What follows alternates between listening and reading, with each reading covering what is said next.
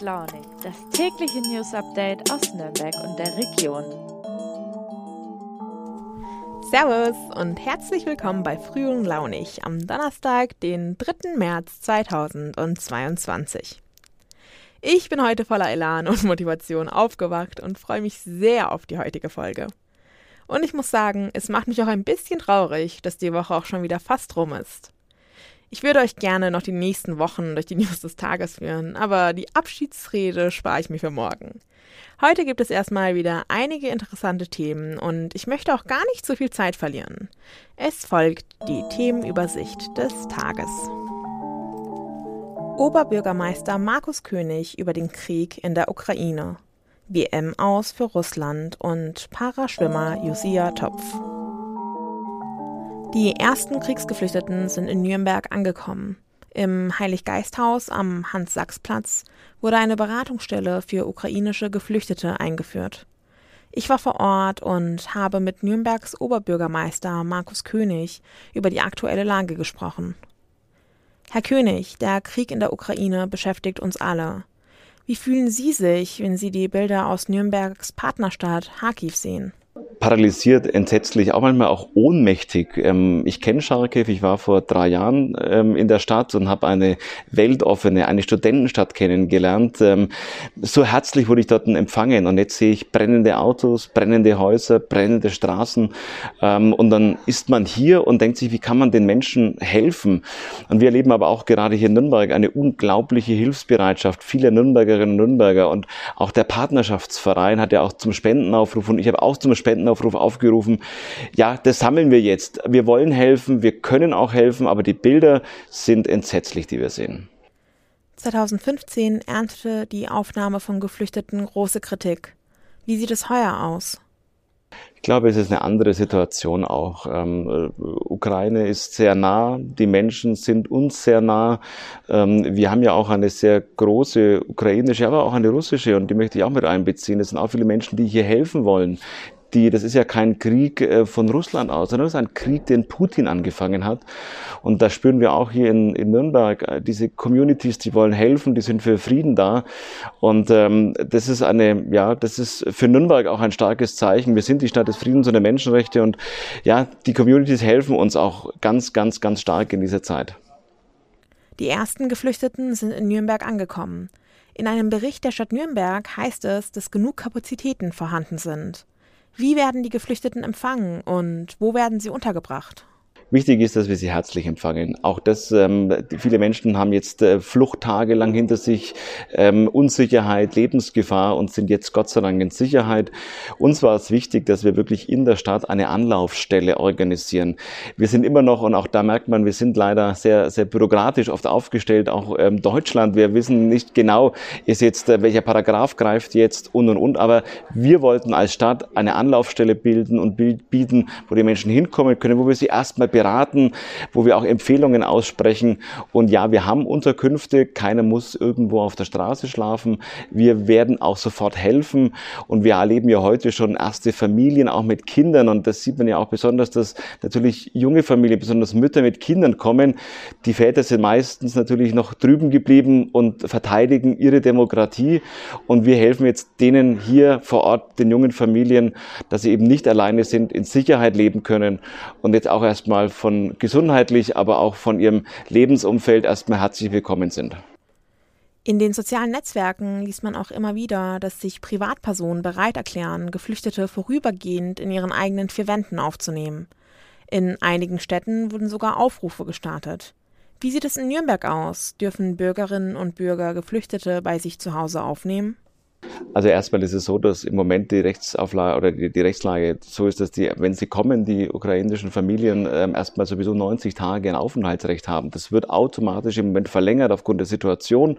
Darüber gibt es aber keine Leistungen. Wir haben jetzt mit der Regierung geklärt, man versucht das Thema auch Asyl über ein Schnellverfahren zu organisieren, über den Paragraph 24 des Aufenthaltsgesetzes. Darüber kann man dann auch Leistungen beziehen. Das ist aber so, das ist dann wieder natürlich über das Ankerzentrum in Zündorf. So. Und wir versuchen, dass wir das auch vielleicht in Nürnberg abbilden können. Und das sind genau diese Fragen, die auch jetzt auch die Familien uns stellen und auch natürlich das Privatengagement. Wo können die dann schlafen? Ähm, das Beste ist natürlich bei Privat Personen, natürlich auch bei Verwandten oder Bekannten. Das muss auch erst nochmal geklärt werden. Aber unser Ziel ist es, dass wir auch solche Unterkünfte eher bevorzugen als natürlich Gemeinschaftsunterkünfte oder Turnhallen. Ich glaube, ähm, das möchte erstmal keiner. Und unser Ziel ist, dass wir wirklich erstmal in Apartments die Menschen auch unterbringen können oder am besten privat. In dem Bericht der Stadt Nürnberg hieß es außerdem, dass die Geschehnisse aus den Jahren 2015 und 16 als Erfahrung dienen sollen. Sie sollen den Umgang mit den Geflüchteten erleichtern. Was ist denn damit gemeint und was sind denn die konkreten Pläne? Ja, das, was man meint mit Erfahrungen, sind natürlich die Abläufe. Wenn natürlich viele Leute kommen, wie ist die Abwicklung, äh, wer kümmert sich um was, wie werden die Hilfsorganisationen eingesetzt, das meint man mit Erfahrungen. Trotzdem ist es natürlich auch ein ganz anderer, ähm, auch Kulturkreis, ganz andere Gewohnheiten. Und auch da müssen wir jetzt erstmal schauen, dass wir, dass wir hier den richtigen Weg finden. Wir in Nürnberg haben jetzt diese Anlaufstelle am Heiliggeisthaus installiert. Da kann man hingehen, da wird einem auch erstmal geholfen, man kriegt eine Beratung und dann muss man sich entscheiden, welchen Weg auch man gehen möchte, die 90 Tage oder über das Asylverfahren. Ähm, man kriegt auch den ein oder anderen Handzettel mit. Wir versuchen auch das Thema gesundheitliche Vorsorge auch nochmal anzubieten. So, das ist den, die erste, die erste Hilfe. Und wir versuchen auch das unglaubliche Engagement der Nürnbergerinnen und Nürnberger zu kanalisieren. Aber auch das ist sehr viel. Und auch im Moment sage ich, diese Krise oder die Katastrophe wird noch länger gehen wahrscheinlich.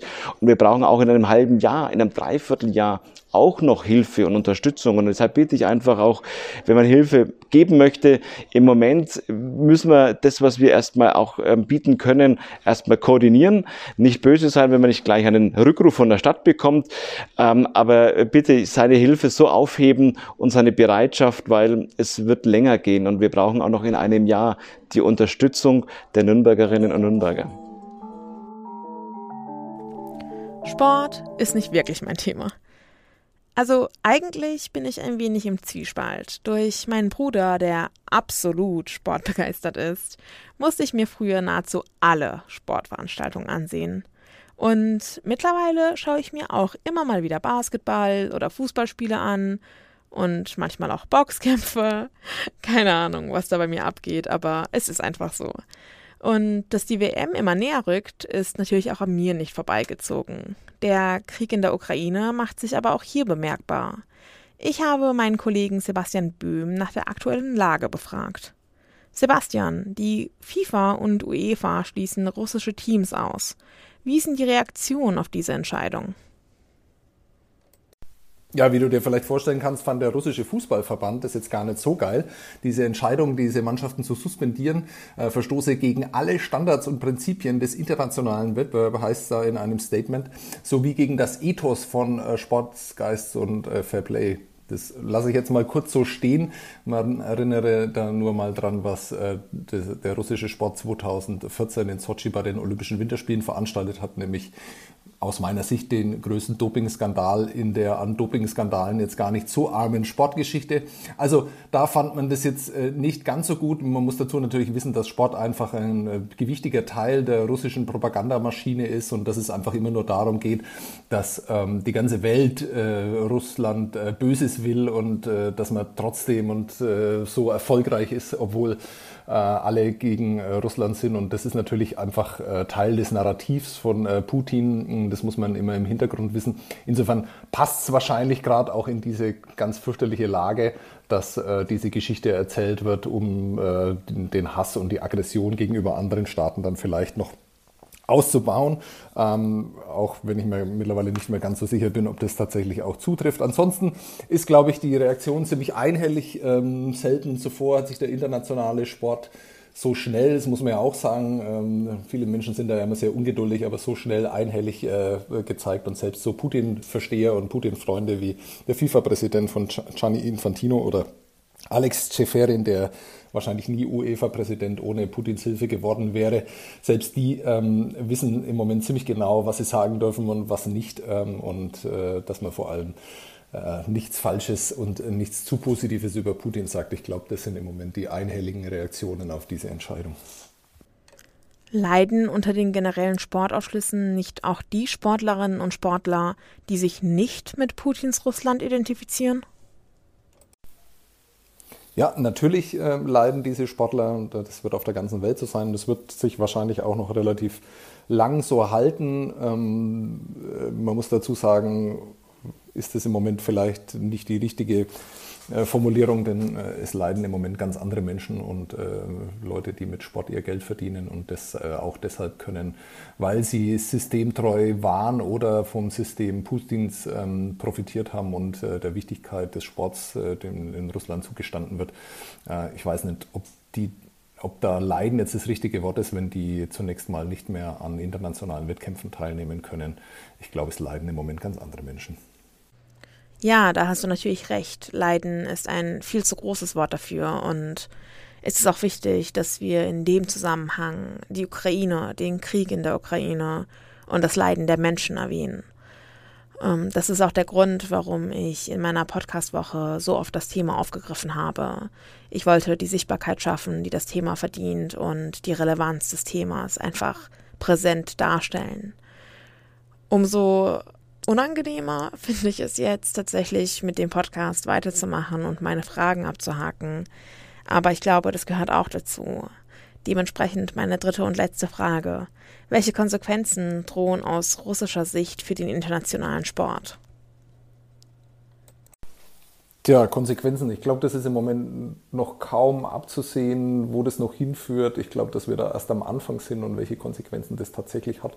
Vor allem eben in Sportarten, also jetzt mal über den Fußball hinaus, wo ja Russland nicht so die ganz große Rolle spielt, aber im Eishockey äh, zum Beispiel, in vielen Einzelsportarten, da wird man erst noch sehen, was das dann tatsächlich für Konsequenzen hat, was in diesen Tagen beschlossen worden ist. Das hängt natürlich auch sehr schwer davon ab, äh, wie dieser Krieg sich entwickelt. Ähm, und äh, welche politischen Entscheidungen daraus folgen. Ähm, ich glaube, das ähm, wäre einfach nicht seriös, da irgendeine Prognose abzugeben, aber ähm, wenn das angebracht ist in diesen Tagen, weil nochmal, also ich glaube, der Sport spielt da nur eine Nebenrolle, eine wichtige Nebenrolle, weil Putin eben Sport wichtig ist, aber ich ähm, denke, dass es den Sport natürlich verändern wird, aber dieser Konflikt verändert ja im Moment äh, Es geht sportlich, aber auch motivierend weiter. Meine Kollegin Isa habt ihr diese Woche schon einmal gehört und ich habe euch erzählt, dass sie für die Wissensseite zuständig ist. Sie macht aber auch bei dem Mitmenschen-Podcast mit und hatte diese Woche Josia Topf zu Gast. Isa, ich glaube, es ist einfach am besten, wenn du uns mal ein bisschen was aus der neuen Folge erzählst. Hi Hitschran, ich bin's wieder. Ja, bei Mitmenschen treffen wir uns regelmäßig mit spannenden Leuten aus der Region, die entweder schon bekannt sind oder von denen wir denken, dass sie bekannt werden sollen. Ich war bei Josea Topf in Erlangen zu Gast. Er ist Paraschwimmer und war auch schon bei den Paralympics in Japan am Start letzten Sommer mit gerade mal 18 Jahren. Ja, Josea ist wirklich ein unglaublich positiver Mensch und ich habe ihn unter anderem gefragt, was das Schwimmen dann für ihn bedeutet. Wasser ist für mich Psychologe, Motivationstrainer und Freund, alles in allem. Und das ist einfach wunderbar und ich liebe diesen Sport so sehr. Also ich kann es gar nicht beschreiben, wie sehr mich dieser Sport einfach ja gefördert hat in den letzten Jahren und mir auch Mut gegeben und Kraft gegeben hat, dass ich an mich glauben kann und dass ich Sachen auch wirklich erreichen kann. Ja, und erreicht hat er in seinen jungen Jahren wirklich schon einiges. Er lässt sich echt durch nichts aus der Ruhe bringen oder von seinem Weg abbringen. Auch zum Thema Motivation hat er was richtig Schönes gesagt was so meine generelle Motivation im Leben oder im Alltag angeht. Ich bin ja jetzt körperlich eingeschränkt wenn man sich das bewusst macht, dass man jetzt entweder aufgeben kann und sagt, gut, ich bin behindert, ich kann nichts, oder wirklich um jeden Vorteil im Leben kämpft und auch wirklich sich dafür einsetzt, bringt dann in gewisser Weise auch eine Energie mit. Und ich habe gesagt, gut, ich bin zwar jetzt behindert, aber ich möchte jetzt das Beste aus meiner Behinderung machen. Und deshalb gab es für mich eigentlich nie die Option aufzugeben oder depressiv zu sein. Mit dieser Einstellung kommt man einfach nirgendwo hin und ich werde es nicht ändern können. Also ich werde mein ganzes Leben lang behindert sein. Jose hat jetzt auf jeden Fall Blut geleckt, was die Paralympics angeht und möchte auch schon in zwei Jahren in Paris dann auch endlich eine Medaille holen. Und ja, diesen Sommer steht jetzt erstmal die WM in Madeira an. Und ja, mehr möchte ich jetzt auch gar nicht erzählen. Hört euch doch den Podcast einfach selber an, wenn ihr Interesse habt. Den findet ihr überall, wo es Podcasts gibt. So, liebe Leute, und das waren sie auch schon, meine Top 3 des Tages. Es war mir wieder einmal eine große Freude. Habt noch einen wunderschönen Tag und bis morgen. Eure Hitschran.